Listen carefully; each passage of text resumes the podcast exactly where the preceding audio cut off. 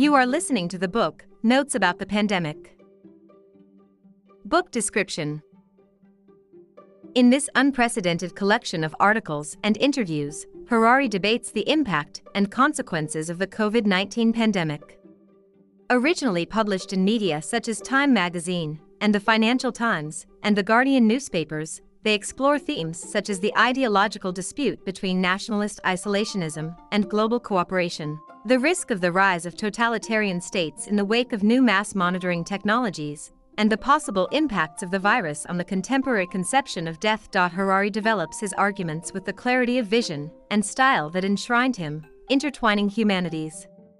Paths and deviations between past, present, and future.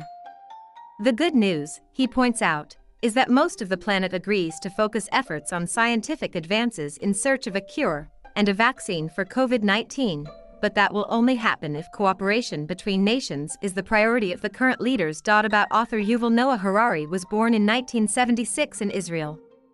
He is the author of Sapiens, A Brief History of Humanity, an international bestseller published in over 35 countries, Homo Deus, and 21 Lessons for the 21st Century. He is a PhD in history at the University of Oxford and professor at the Hebrew University of Jerusalem.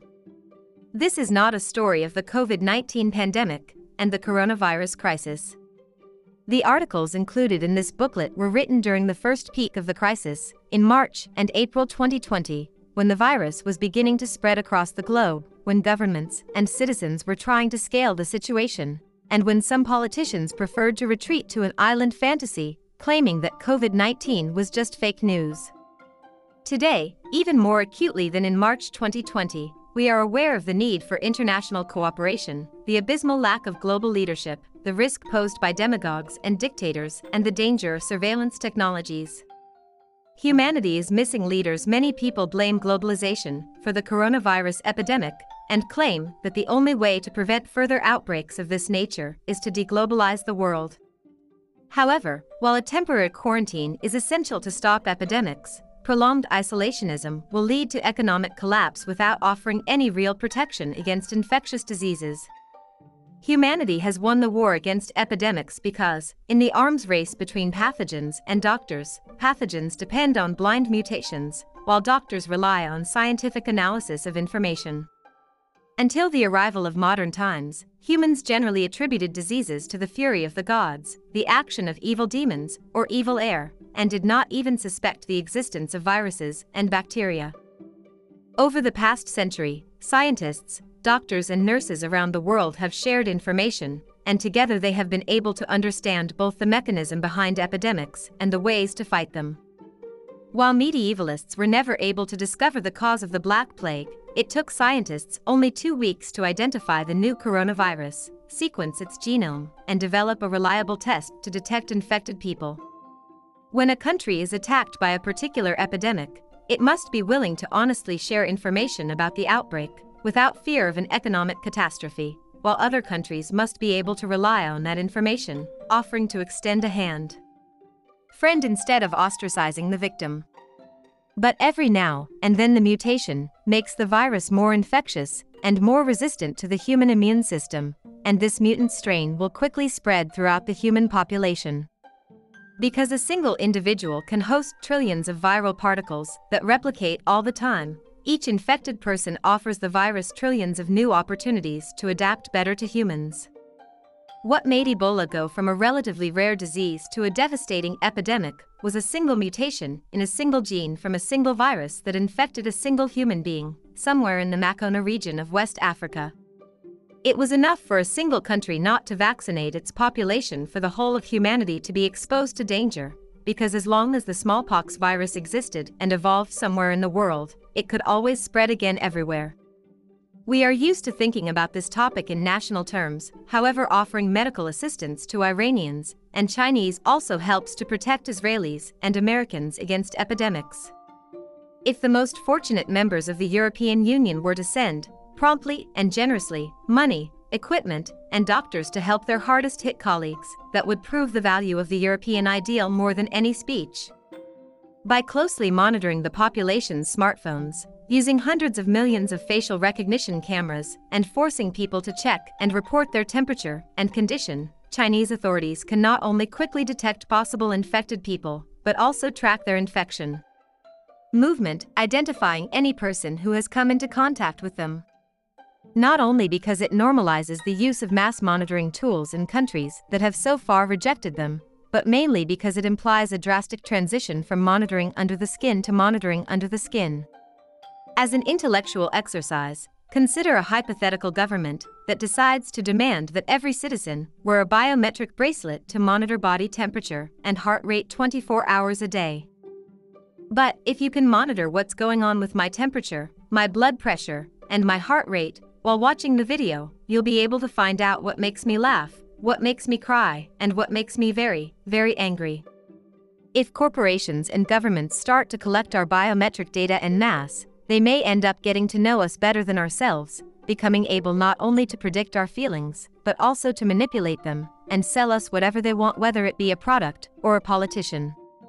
Of course, it is possible to argue in favor of biometric monitoring as a temporary measure triggered during a state of emergency, which would be put aside once the emergency is over. During the 1948 War of Independence, my home country, Israel, for example, declared a state of emergency that justified a series of temporary measures, from censorship to the press and land confiscation to special regulations on pudding production seriously.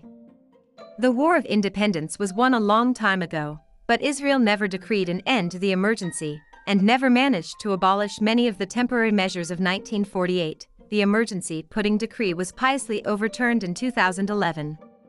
Even when coronavirus infections reach zero, some data-hungry governments may argue that they need to maintain the monitoring system because they fear a second wave of coronavirus cases, or because there is a new strain of Ebola in Central Africa, or because. Anyway, you can already understand. You can have bitter arguments with your brothers for years on end, but in the face of an emergency, it doesn't take long to realize that there is a reservoir hitherto hidden of trust and friendship, and everyone runs to help each other.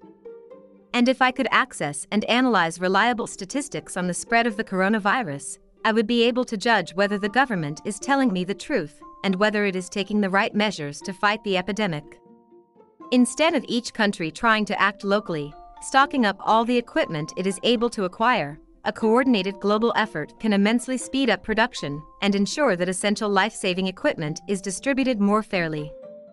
A rich country with few cases of coronavirus must make itself available to send precious equipment to poorer countries with many cases, trusting that if and when it needs help, other nations will come to its aid. Countries that are currently less affected could send medical teams to the hardest hit regions of the world, both to assist them in times of need and to gain valuable experience. Even if the current administration finally changed course and came up with a global plan of action, Few would follow a leader who never assumes his own responsibility, who never admits mistakes, and who usually takes all the bonuses and pushes the burden on the others. The Gilgamesh epic, the myth of Orpheus and Eurydice, the Bible, the Quran, the Vedas, and several other sacred books and legends patiently explain to the afflicted humans that we died because so decreed God, or the cosmos, or Mother Nature, and that it was better to accept this destiny with humility and decorum. When an epidemic broke out in a pre-modern society like medieval Europe, people naturally feared for their lives and were devastated by the death of loved ones, but the main cultural reaction was resignation. Whenever a disaster kills many people a train accident, a major fire, or even a hurricane there is a tendency to see an avoidable human error in the event, not a divine punishment, or an uncontrollable natural calamity. If the railway company did not save on the security budget, if the city had adopted better regulations in fighting fires, and if the government had sent aid more quickly, those lives could have been saved. Although some religious preachers have been quick to describe AIDS as a divine punishment directed at the gay population, modern society has happily relegated this point of view to lunatic extremists, and today, in general, we consider the spread of AIDS, Ebola, and other recent epidemics such as organizational failures.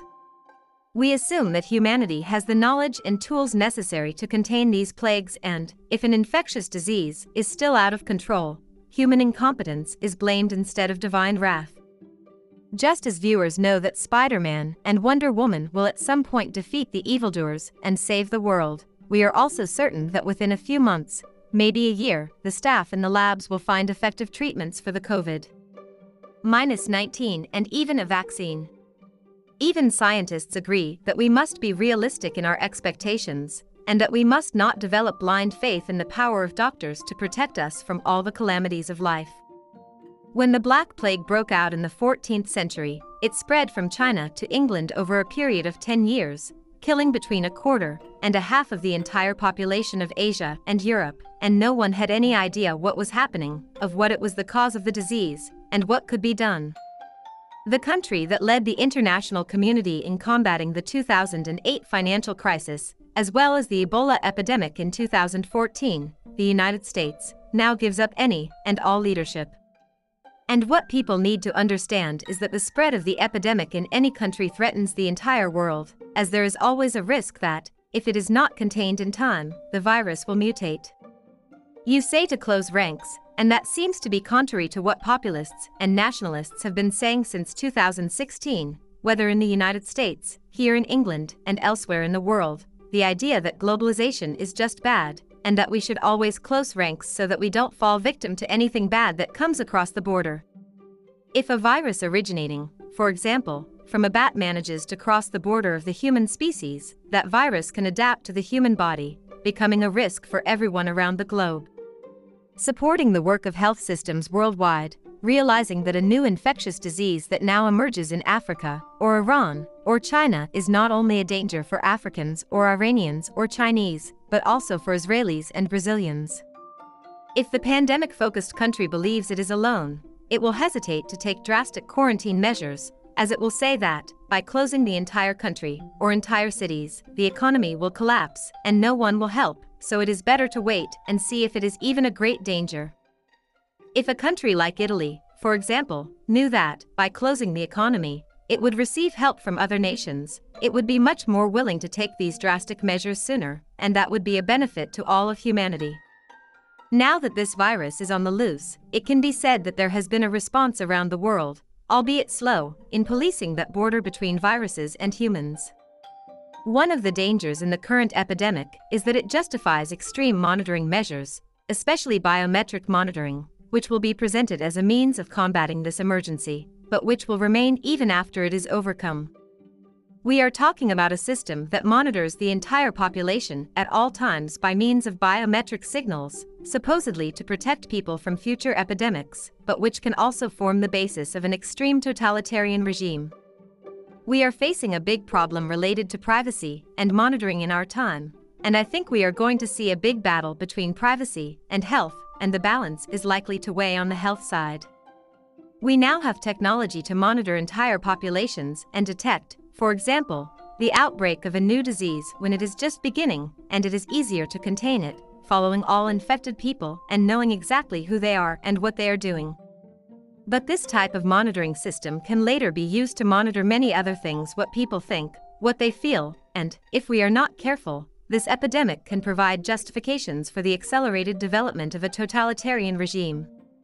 And stories of people in Italy and elsewhere are already circulating ladies who like to go to the cafe to talk, have their contacts, and are being banned stories of loneliness, isolation syndrome, and depression. Alerts for the future Linda Liu interview, South China Morning Post, historian Yuval Harari, author of Sapiens and Homo Deus, answers a series of questions from the South China Morning Post about how the coronavirus pandemic poses unprecedented challenges in terms of privacy, governance, and global cooperation.